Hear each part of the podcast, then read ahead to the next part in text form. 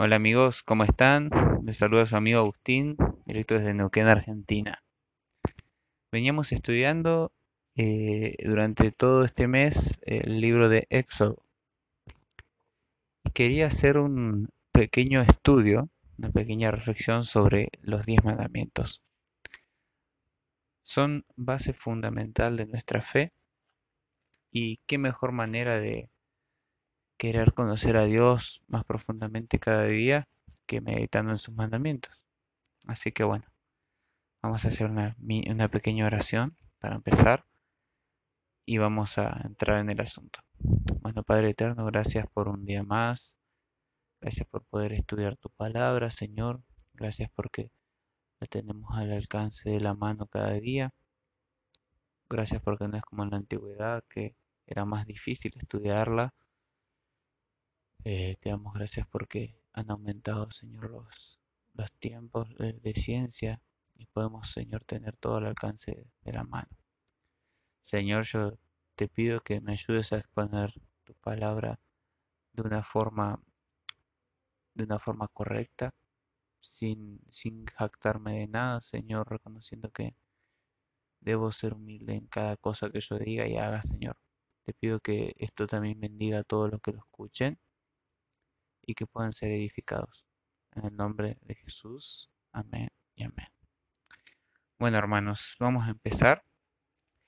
Vamos a entrar un poco en contexto. Venimos en Éxodo capítulo 19. Eh, pero antes de eso voy a explicar un poco el contexto, ¿no? Todo esto ocurre luego del cruce de eh, el mar de los juncos o el mar rojo, como dicen algunas traducciones. Y bueno, ya Israel se había quejado en dos ocasiones contra Moisés y Dios les había provisto. Eh, la primera vez fue las aguas del Mara, que las aguas eran amargas y Dios las endulzó. Y la segunda vez fue el maná. Dios ya había eh, dado el primer mandato al campamento que era guardar el Shabbat, el día de reposo. Así que esto ya fue dictaminado en capítulos anteriores. Para entrar en el capítulo 19, podemos ver que Israel llega al Sinaí. Hacían dos meses que habían, que habían salido, salido de Egipto los israelitas. Ese mismo día llegan al desierto del Sinaí. Habían salido de Refidim y llegaban al desierto de Sinaí con sus tiendas de campaña. Los israelitas acamparon frente al monte pero Moisés subió hacia Dios. Yahvé llamó del cerro y le dijo, Esto es lo que tienes que decir y explicar a los hijos de Israel. Ustedes han visto cómo he tratado a los egipcios y que ustedes los he llevado sobre las alas del águila y los he traído hacia mí. Ahora pues, si ustedes me escuchan atentamente y respetan mi alianza, los tendré por mi pueblo, entre todos los pueblos. Pues el mundo es todo mío, los tendré a ustedes como mi pueblo de sacerdotes y una nación que me es consagrada.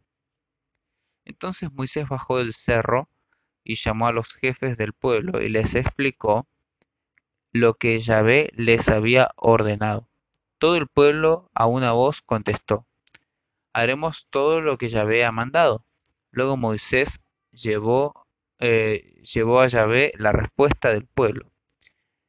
Y dijo Yahvé a Moisés, yo vendré a ti en medio de una espesa nube para que el pueblo oiga cuando yo hable contigo y tenga fe en ti también para siempre.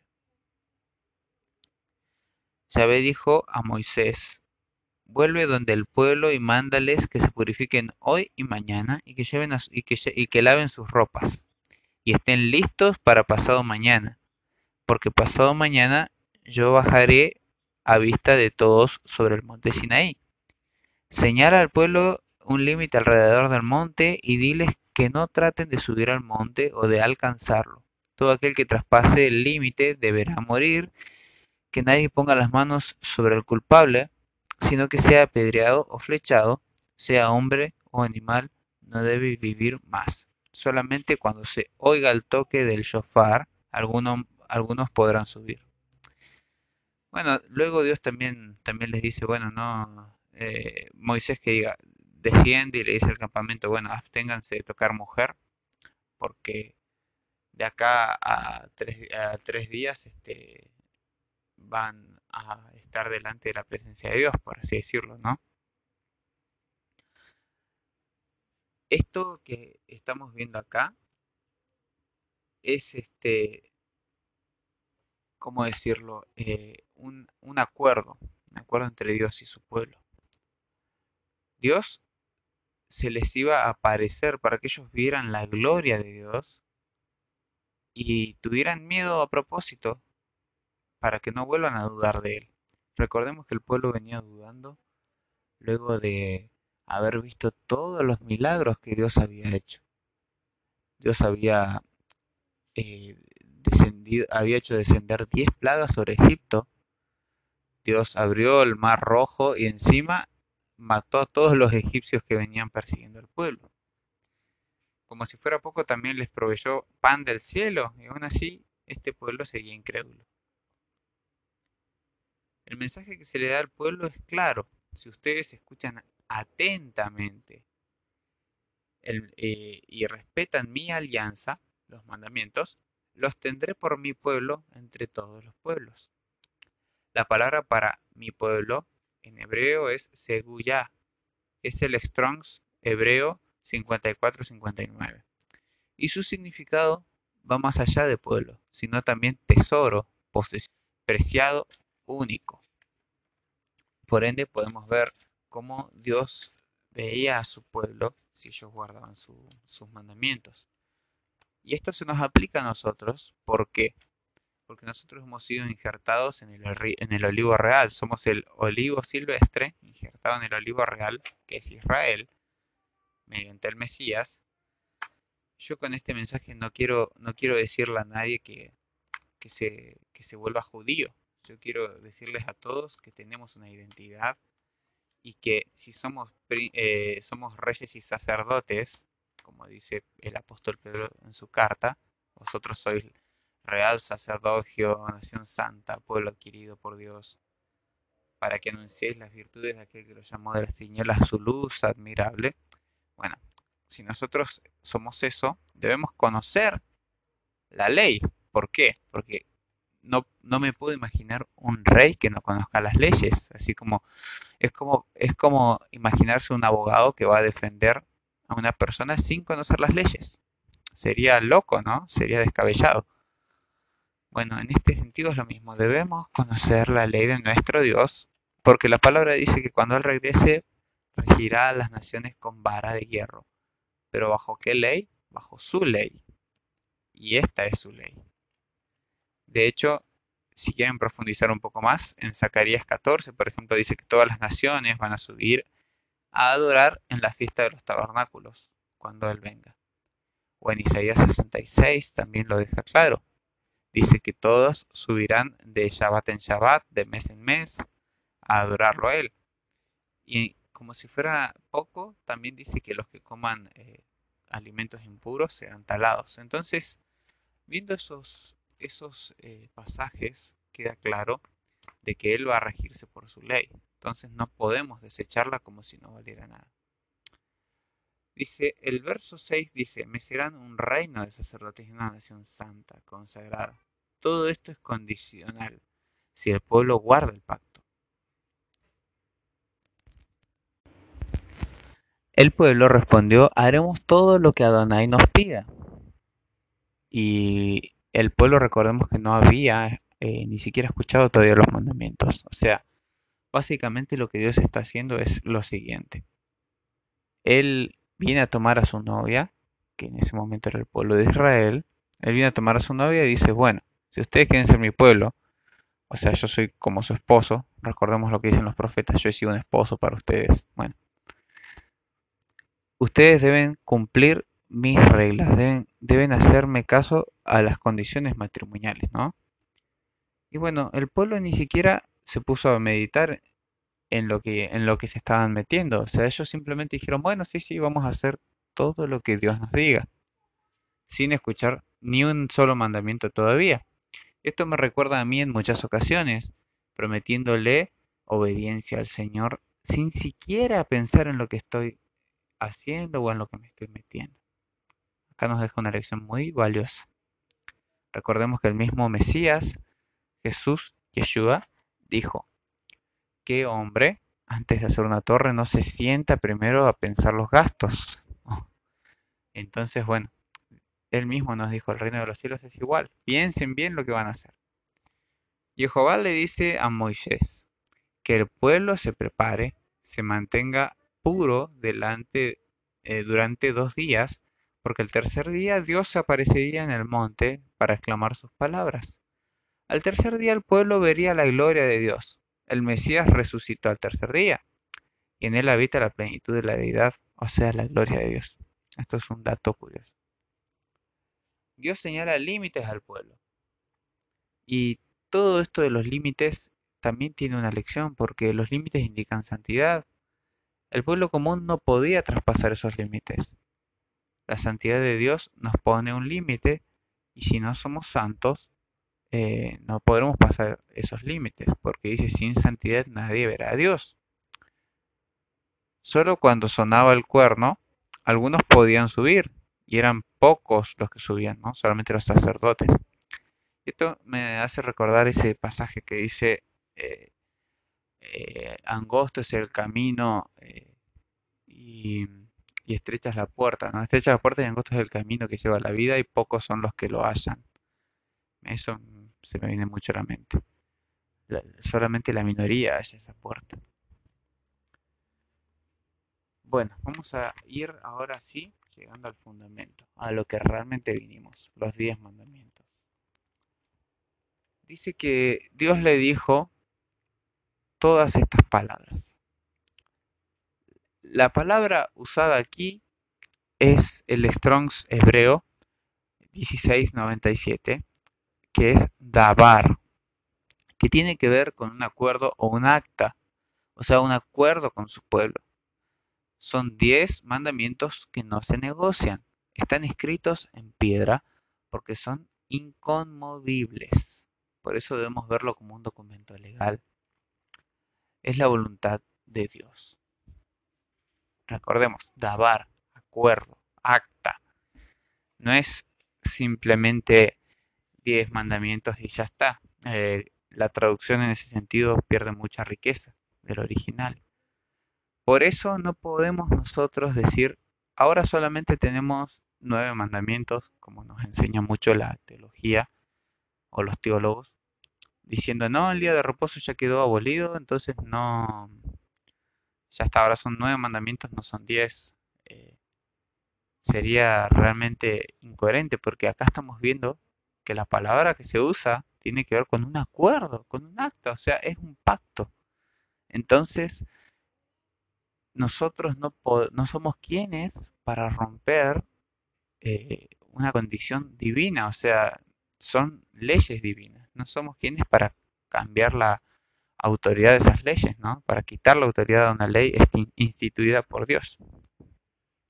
Primera palabra o primer mandamiento. Dice,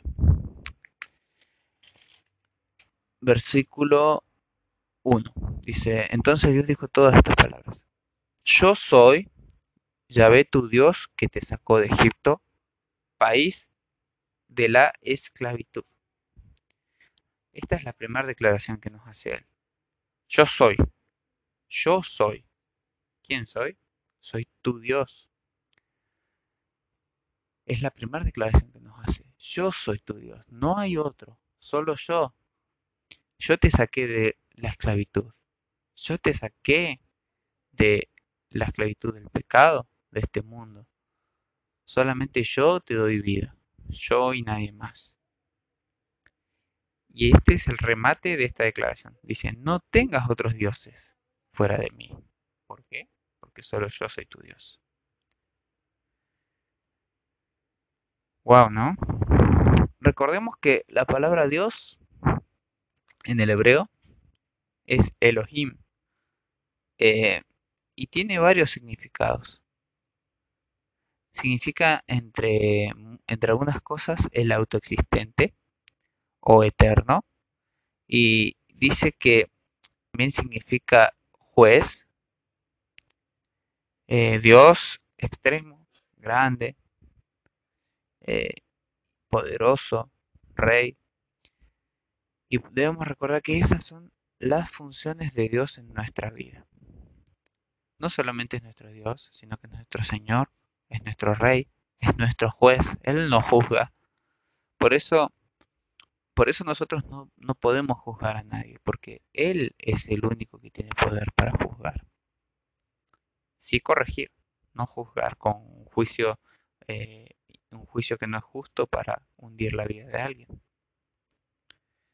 Y concluye con de dónde nos sacó, ¿no? De Egipto, el pecado, la anomía. O sea, estar sin ley. No tengas otros dioses fuera de mí, otro juez fuera de mí, otro rey, otro señor fuera de mí. Recordemos esa función de la palabra Elohim. Solo Yahvé puede ejercer esa función en nuestra vida.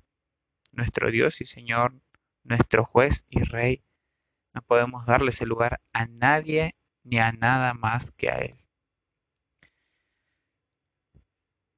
Segunda palabra o segundo mandamiento dice, no te hagas estatua ni imagen alguna de lo que hay arriba en el cielo, abajo en la tierra y en las aguas debajo de la tierra. No te postres ante esos dioses, ni le des culto, porque yo, Yahvé, tu Dios, soy un Dios celoso. Yo castigo a hijos, nietos y bisnietos por la maldad de los padres cuando se rebelan contra mí. Por eso me muestro, pero me muestro favorable, perdón, hasta mil generaciones con aquellos que me aman y observan mis mandamientos. Eh, les voy a decir algo curioso y es que estoy usando la versión católica de la Biblia latinoamericana. En la versión latinoamericana, la teología católica dice, resumiéndolo parafraseando un poco, porque estas Biblias tienen eh, eh, debajo de los pasajes bíblicos tienen como una explicación dando la interpretación católica del texto, ¿no? Y dicen que no debemos tener estatuas porque las preciosas imágenes pueden desviar nuestro corazón. Eh, pero no lo ven como algo malo. Pero están torciendo la palabra de Dios. De hecho, hasta en cierta forma lo admiten porque dicen, dicen que pueden desviar nuestro corazón. O sea, les voy a leer un poquito acá de un poquito de lo que dice acá. Dice, no te hagas imagen de lo que hay en la tierra. Se prohíbe cualquier imagen de criaturas que pasarán a ser dioses rivales del único y que exigirán un culto, o sea, eh, actuaciones prohibidas por la ley de Dios. En cualquier tiempo se honraba a los dioses cananeos mediante la prostitución sagrada, ídolos e inmoralidad iban a la par. Esta prohibición de las imágenes refuerza lo anterior, no tendrás dioses. Eso no obstante, la misma Biblia dispone que el arca de Dios descansará entre imágenes. Fíjense cómo está destruyendo aquí, cómo está torciendo la teología católica el mandamiento. O sea, el argumento que ellos usan es no te hagas, no te hagas eh, imágenes, pero a la vez dicen el arca de Dios descansaba entre imágenes. y, dicen, y bueno, acá vemos una contradicción. Y dicen, la respuesta es muy sencilla. Los querubines no eran considerados dioses o no, o no exigían un culto aparte, sino que eran espíritus servidores de Dios. Del mismo modo, hoy la Iglesia aprueba las estatuas de María y de los santos, porque no son, dioses, sino servidores del único, eh, del único, y no les pedimos algo que Dios no quiere dar. Podemos ver acá una herejía. Y si vos, amigo mío, que sos católico, me estás escuchando, yo no quiero ofender a nadie. No es mi intención ofender. Yo no me considero, no me considero parte de ningún ningún eh, sistema religioso. ni siquiera del sistema cristiano como tal, en el sentido de que también hemos torcido la palabra en muchos aspectos. Pero quiero ser apegado a las escrituras, sabiendo que Jesús de Nazaret, Yeshua el Mesías, nos ha salvado y nos exige no ser idólatras. Aquí yo acabo de leer un extracto de esta enseñanza católica que básicamente dicen, eh, la Biblia dice que no hay que tener ídolos, pero bueno, como el arca del pacto estaba entre, entre querubines, eh, no hay problema con tener imágenes porque la Iglesia Católica lo dice, punto. pero si vamos al mandamiento, vamos a leerlo de nuevo, dice, no te hagas imagen alguna, ni siquiera de lo que hay arriba del cielo, ni abajo en la tierra. O sea que no hay una contradicción. Dios mismo está diciendo, no te hagas ídolos de nada, absolutamente de nada.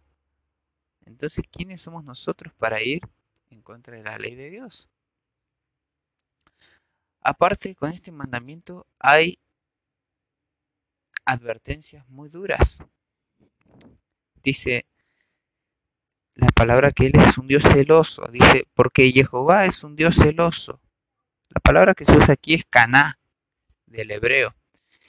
Y lo que significa eh, son celos, pero la palabra caná es un derivado de la palabra cano, que significa cólera, furia. O sea, pueden ver lo que genera en el corazón de Dios la idolatría.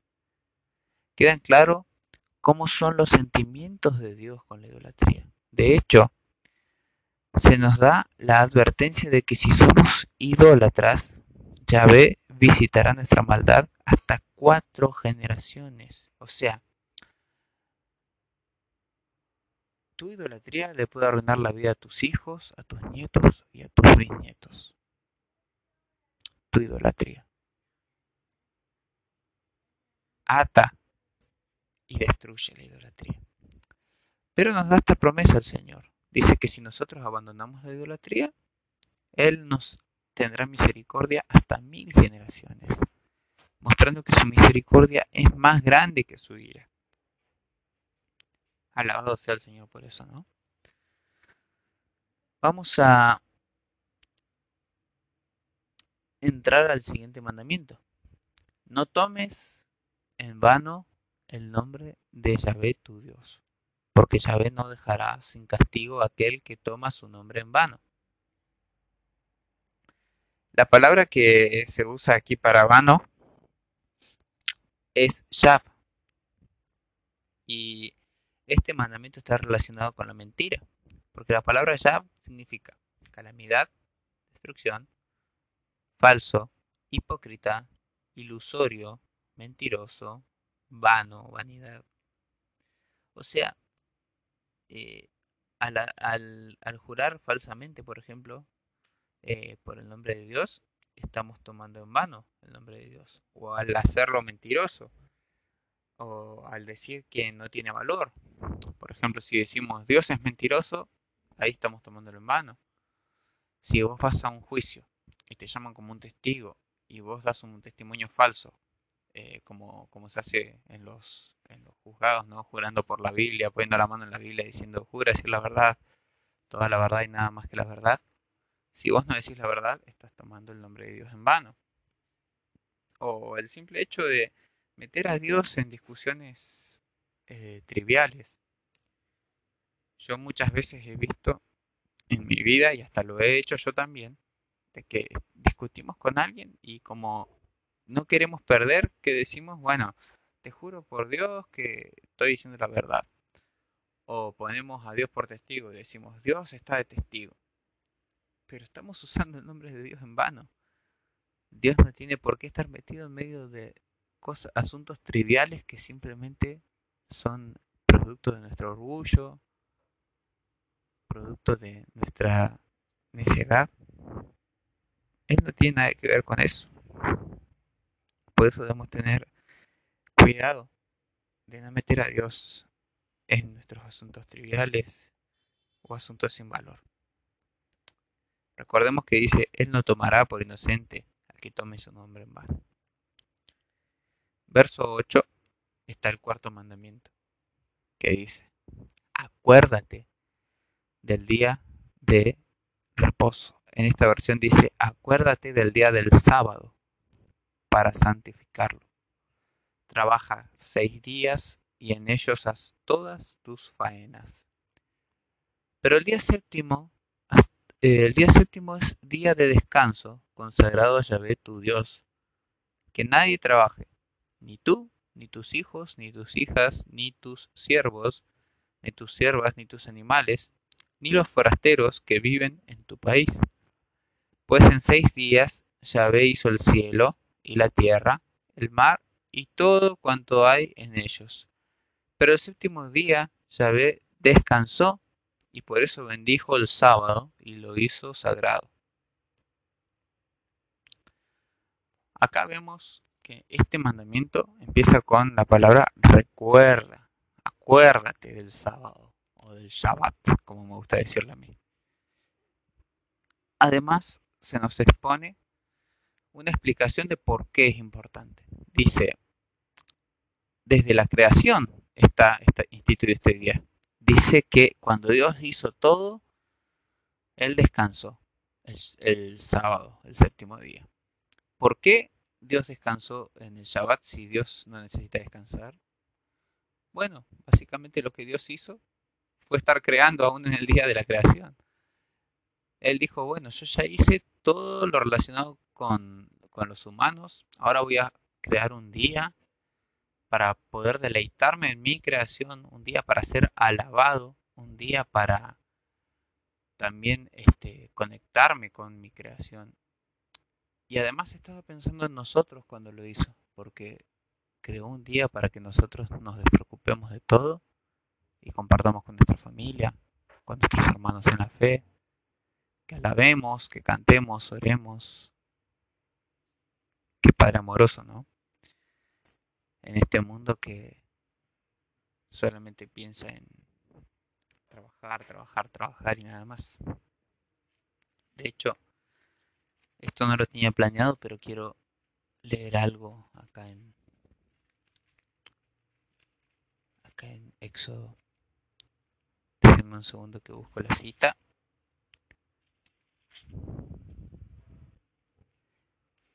El maná. Cuando, cuando vamos a leer la parte del maná, esto está en eh, Éxodo 16, eh, a partir del verso 19 voy a leer. Cuando Dios le da el maná al pueblo, le da la instrucción de, de no recoger para el día siguiente, sino que cada día tenían que ellos juntar lo que iban a necesitar solamente. Pero el séptimo, el séptimo día Dios no les iba a proveer. Así que el sexto día Dios les dice, bueno, este día sí, junten eh, y, y, tengan, y tengan este, todo hecho para el Shabbat, ¿no? Fíjense, dice, Moisés le dijo, que nadie guarde para mañana. Algunos no lo obedecieron, sino que guardaron para el día siguiente. Pero se llenó de gusanos y se pudrió Moisés y, se pudrió y Moisés se enojó con ellos. Fíjense, siempre el ser humano quiere ir en contra. Les dijo, les dijo Dios, no, no, guarden para mañana y el ser humano dijo, ¿qué me importa? Yo voy a guardar, a guardar igual. y se pudrió y se abusó todo. Dice, por la mañana recogía cada cual según lo que necesitaba para el día y luego se derretía lo que quedaba.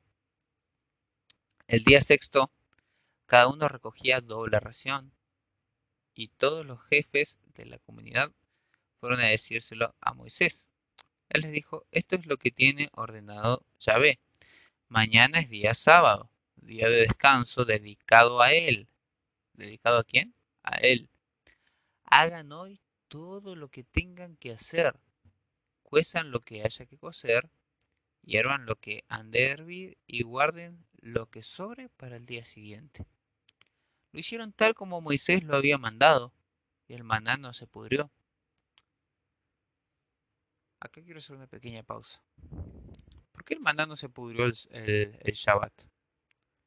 Bueno, cuando, cuando Dios dio el maná, en unos pasajes atrás, dice que Moisés le dijo a Aarón, bueno, esto metelo, metelo en, en el arca del pacto que esté delante de la presencia de Dios y quede como un recordatorio para las demás generaciones, ¿no? Yo, lo que entendí cuando leí eso eh, fue que en la presencia del Señor todo se, todo se, eh, como, decirlo, se preservaba, ¿no? En la presencia del Señor. El Señor estaba en, en el arca, la presencia del Señor moraba en el arca, y ahí se preservó. Recordemos que el maná se derretía en la tarde. Este, pero ¿por qué en el día sexto no se, no se pudría el, el maná para el día séptimo? Bueno, todo tiene un tiempo. En Génesis 1.14 dice que cuando Dios creó las lumbreras, eh, los hizo para sus moadim, sus tiempos señalados, para marcar el día y para marcar la noche y los años. Este, algunas versiones dicen para, para, para estaciones, día, eh, día, noche, año, todo eso. La palabra que se usa ahí para estaciones es moadim. Y si vos te metes a esa palabra, habla de tiempos señalados, habla de fiestas sagradas, habla de, de solemnidades, convocaciones. Por ende podemos ver que Dios tiene sus tiempos, Él maneja sus tiempos y sus tiempos no son como los nuestros. El día del Shabbat, Él lo diseñó de tal forma para que podamos estar en comunión con Él. Por ende, Él dijo, bueno, este día yo tengo el control de todo, no te preocupes, no te preocupes. Básicamente les dijo eso, les dijo, bueno, no va a depender de ustedes que el maná se preserve, va a depender de mí. Básicamente fue eso, ¿no? Porque este es mi tiempo, yo lo señalé, ustedes disfrútenlo, sométanse y hagan caso y van a ver mi mano, básicamente. Y, y se preservó el maná el día séptimo. Y como si fuera poco, dice que cuando llegó el día séptimo, algunos salieron a buscar maná, pero no hallaron nada. Por lo cual Yahvé dijo a Moisés, ¿hasta cuándo habrán de ser rebeldes a mis mandamientos, a mi ley? Miren que Yahvé les ha ordenado eh, que le consagran el día sábado. Por esto el día sexto les he doblado la ración. Quédense cada uno en su casa. la cosa es que después de eso el pueblo empezó a guardar el, el Shabbat. Pero es, es muy curioso ver cómo, cómo esta rebeldía hacia el mandamiento del Shabbat ocurre desde el mismo Éxodo. El pueblo siempre quiso tomar en vano este día, siempre quiso, siempre quiso decir, bueno, este, yo voy a hacer lo que yo quiera. Y hoy en los círculos religiosos hemos hecho lo mismo. Hemos, hemos cambiado el día solemne del Señor al domingo un día en el que en la antigüedad se, en la antigüedad se adoraba al sol, un día en que se llamaba eh, Deus eh, eh, Dies Solis Invictus, el día del sol invicto. Adoraban al sol en ese día. La Iglesia Católica lo cambió a ese día. Y de hecho ellos mismos se jactan de haberlo hecho.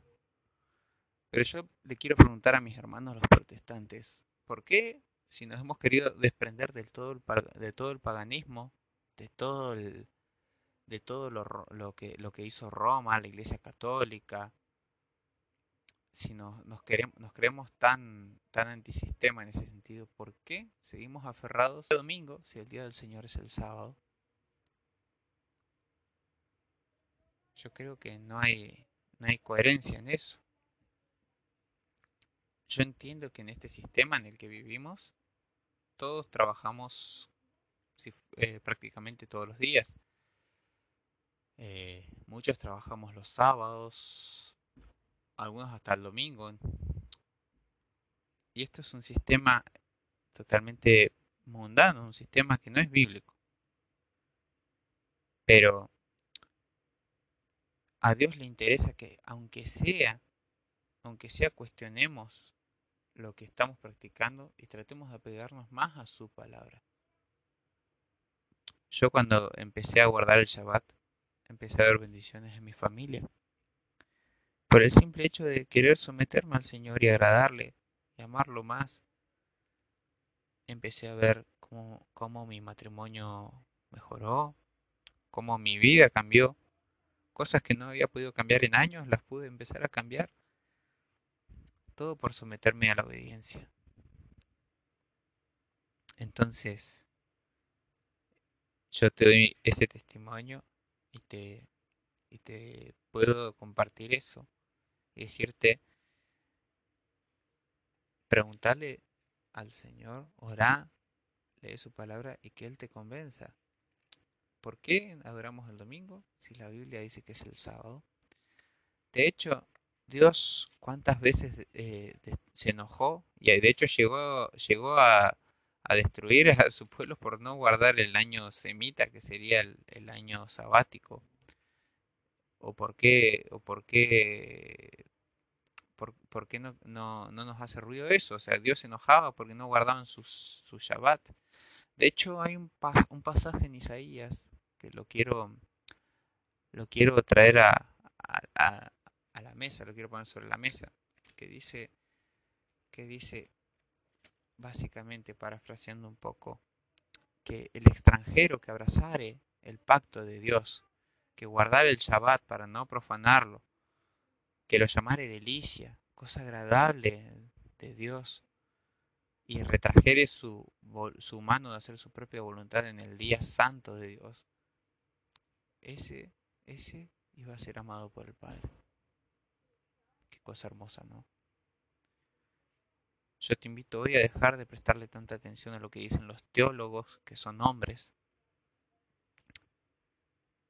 y a prestarle atención a tu Biblia, a lo que dice allí. Es de sabios cuestionar muchas veces los dogmas. Bueno, vamos a pasar al siguiente mandamiento, el mandamiento número 5, que dice así, honra a tu padre y a tu madre, para que se prolongue tu vida sobre la tierra que Yahvé tu Dios te da. Este es el primer mandamiento con promesa. Honra a tu padre y a tu madre.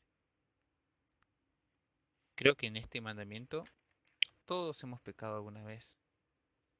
De hecho, creo que en todos hemos roto todos, ¿no?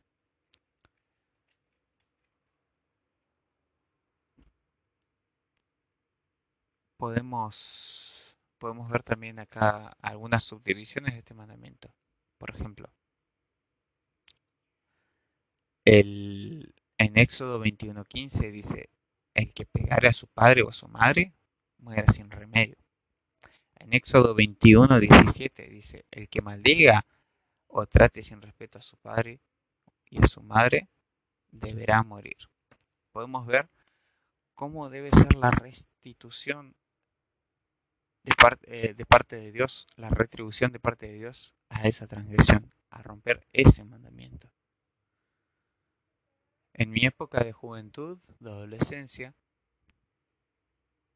muchas veces me levanté contra mis padres y aún así Dios ha sido bueno, aún así Dios ha sido misericordioso.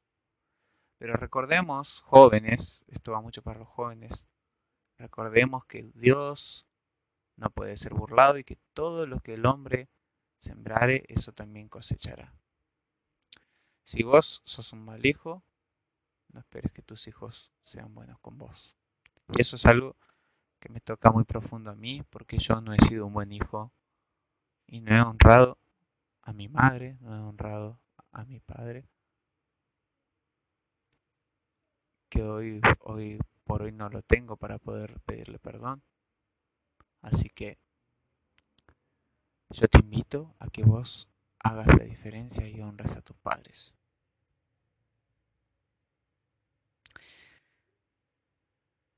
podemos ver el sexto mandamiento. No matarás. Es simple, es conciso, cortito. Pero ¿cuál es la esencia de ese mandamiento? Podemos ver ejemplos, ¿no? Por ejemplo, yo tenía siempre la duda. ¿Qué pasa entonces si yo soy creyente y soy un soldado? Eh, y tengo que defender a mi país y matar gente en una guerra. ¿Qué pasa en ese caso? Bueno, ese caso es distinto porque estás defendiendo a tu país, estás defendiendo a los tuyos. En caso de en, esos casos tan extremos no, es, no, es, no se aplica de la misma forma. Eh, o un policía que mata a un ladrón. Eh, es distinto. O si tenés un accidente en el trabajo y, estás trabajando, por ejemplo, en una construcción y se te cae, qué sé yo, un, martillo del tercer piso y le rompes la cabeza a alguien que va pasando por abajo, bueno, en ese caso fue un accidente. Pero este mandamiento se refiere a asesinar premeditadamente. De hecho, el mismo Mesías nos da el estándar de Dios para entender este mandamiento. Vamos a ir a Mateo 5. Mateo 5. Verso 21 al 23. Que dice. Ustedes han escuchado que se dijo a sus antepasados, no matarás, y el que mate deberá responder ante la justicia. Yo les digo más, cualquiera que se enoje contra su hermano comete un delito. El que lo trata de tonto merecería responder ante el Tribunal Supremo. Y el que lo trate de renegado de la fe es digno del infierno. O sea, si vos tratas de tonto a tu hermano simplemente porque no piensa como vos en, la doctrina que, vos tenés, acá dice, el que trate de, renegado de la fe es digno del infierno. ¿Por qué? Porque nosotros no tenemos la verdad absoluta en nada. No somos nadie para maltratar a nadie. Por eso, cuando presentes una ofrenda al altar, recuerda allí que tu hermano tiene alguna queja en contra tuya. Deja ahí tu ofrenda ante altar, anda primero a hacer las paces con tu hermano y entonces vuelve a presentarla. Bien, cortito y conciso el Señor, mostrándonos su palabra. Siguiente mandamiento, el mandamiento número 7. No cometas adulterio. La palabra para adulterio acá es naaf, que significa adulterar y también significa fornicar. O sea que no solamente el,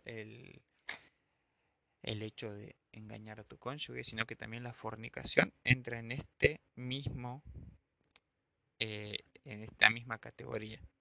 En Mateo 5, 27 al 30, eh, estoy buscando acá un poco la cita bíblica. Mateo 5, Mateo 5, 27 al 30, Yeshua nos deja su estándar de este mandamiento. Con el hecho de mirar una mujer para codiciarla, ya nos hace adúlteros. Vamos a, vamos a leerlo. Dice, se dijo a los antepasados, no cometerás adulterio. Ahora yo les digo que quien mira con malos deseos a una mujer, ya cometió adulterio en su interior. Por eso, si tu ojo derecho es ocasión de pecado para ti, sácatelo y tíralo lejos, porque es más provechoso para ti perder una parte de tu cuerpo y que no seas arrojado entero al infierno. Si tu mano es para ti ocasión de pecado, córtatela, porque es mejor perder una parte de tu cuerpo y no que vayas entero a parar al infierno. Wow, ¿no? Y también nos da acá un... Esto también vale la pena tocarlo. El versículo 31 dice, también se dijo, el que despida a su mujer y le un, dice, le dará una carta de divorcio. Pero yo les digo que el que despide a su mujer fuera del caso de la infidelidad la empuja al adulterio. Y también el que se case con esa mujer divorciada comete adulterio. ¿Por qué? Por la fornicación. Y recordemos lo que acabamos de leer. La palabra Jesús aquí en el hebreo eh, para no cometer adulterio tiene que, tiene que ver también con la fornicación. Todo va de la mano. El octavo mandamiento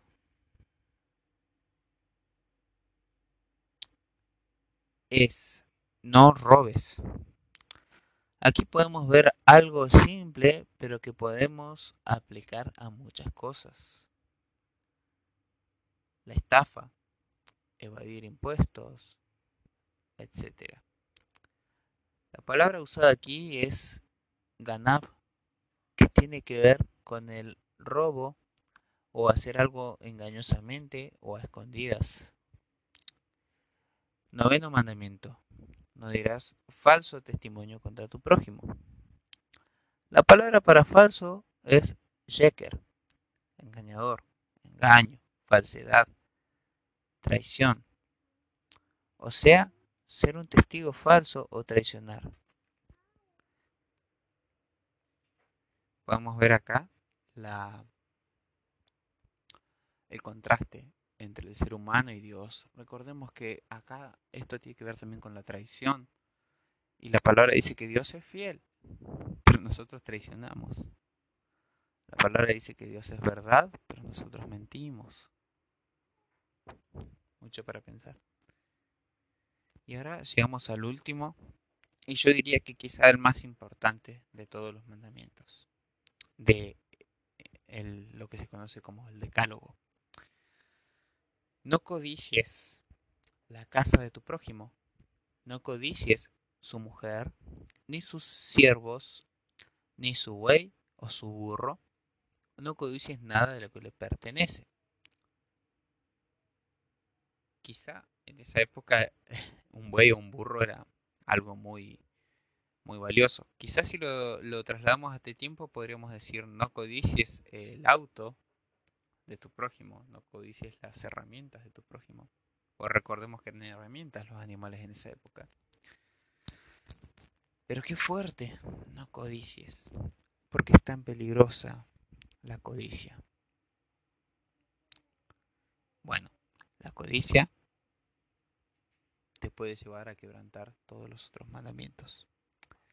La palabra para codicia es jamad, y es curioso porque tiene que ver con deleitarse en eh, codiciar, codiciable, deseado, desear, estimar, preciado, precioso. O sea, la codicia empieza no solo, eh, eh, la, perdón, la codicia empieza cuando no solo miramos algo ajeno, sino que nos deleitamos en lo ajeno, deseándolo tanto como para poder ser capaces de conseguirlo a cualquier costo. Por ejemplo, vamos a poner ejemplos. Me gusta el auto de mi vecino, lo codicio, lo codicio, lo codicio. Quizás soy capaz de robarle el auto o qué sé yo, quizá quizá me gusta la esposa de mi prójimo y la codicio tanto hasta el punto de poder cometer cometer adulterio con la mujer de mi prójimo, como hizo el rey David, ahí tenemos un ejemplo. O quizás hasta de poder matar al esposo de la mujer para poder quedarte con la mujer, lo mismo que hizo el rey David. Y yo creo que un ejemplo muy grande es en el ejemplo de Eva en Génesis en Génesis 3. Vamos a ir a leerlo. Génesis 3. Aquí la serpiente estaba estaba eh, seduciendo a Eva. Dice, la serpiente eh, le replicó a Eva diciendo, de ninguna manera morirán. Eh, aquí la serpiente está contestando a lo que Eva le dijo, porque la serpiente le dice, así que Dios te dijo que no comas de ningún árbol del huerto. Y Eva le contesta, no, no es que no podemos comer de ningún árbol, solamente de este que está acá, en medio del huerto. Ese es el único que, que Dios nos dijo que no lo comemos y ni siquiera que lo miremos. Ahí ya, ya podemos ver, ¿no? La serpiente le replicó, de ninguna manera morirán. Es que Dios sabe muy bien que el día en que coman de él, se les abrirán a ustedes los ojos y serán como dioses y conocerán el bien y el mal. Podemos ver una mitad de medias, porque si era verdad que se le iban a abrir los ojos, pero no era verdad que iban a ser como dioses.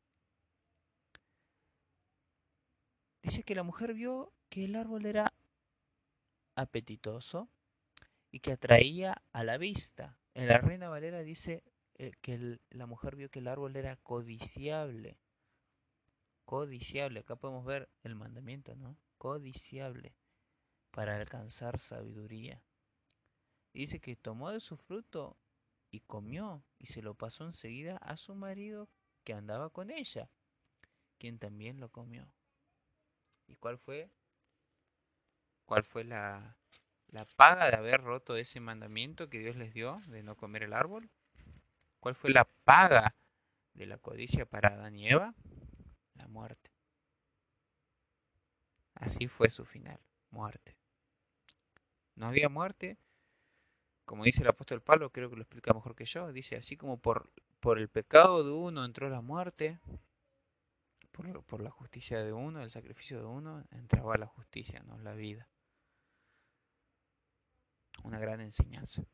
Recordemos además que la codicia eh, puede hacerte romper los otros nueve mandamientos, porque te puede llevar a la idolatría, te puede llevar a usar el nombre de Dios en vano, te puede llevar a no guardar el día de reposo eh, para poder trabajar, trabajar, trabajar y juntar más dinero. Ahora es distinto si quizá vos sos una persona que tiene escasos recursos y, y, bueno, quizá, quizá no sabes qué hacer con tu trabajo, pero si tenés un negocio propio o tenés la posibilidad de guardarlo, guardalo como vos puedas. Vas a ver grandes bendiciones. Te puede llevar también a cometer adulterio. Te puede llevar a robar, a matar la codicia. Es increíble. Y bueno, recordemos que estos son los mandamientos de Dios. Estos son mandamientos legales que siguen vigentes y Dios se rige por ellos, pero debemos verlos, debemos verlos de forma legal. ¿Por qué de forma legal? Fácil, porque si lo vemos con la legalidad que tienen, no legalismo, legalidad. Si lo vemos con la legalidad que tienen, podremos saber cuál es la verdadera voluntad de Dios, qué es lo que está bien y qué es lo que está mal, qué es lo que yo debo hacer para no pecar. Y sobre todo si tenemos maestro de maestros que enseña cómo guardarlos a nuestro Mesías. Y yo ahora quiero concluir con algo, algo más esto está en el siguiente versículo, esto es Éxodo 20, 18, que dice que, bueno, Dios estaba hablando, ¿no? Con Moisés. Y dice, mientras tanto, todo el pueblo oía las voces, los truenos, los relámpagos y el sonido de la trompeta, y veía el cerro humeando, temblando de miedo. Se mantenían a distancia.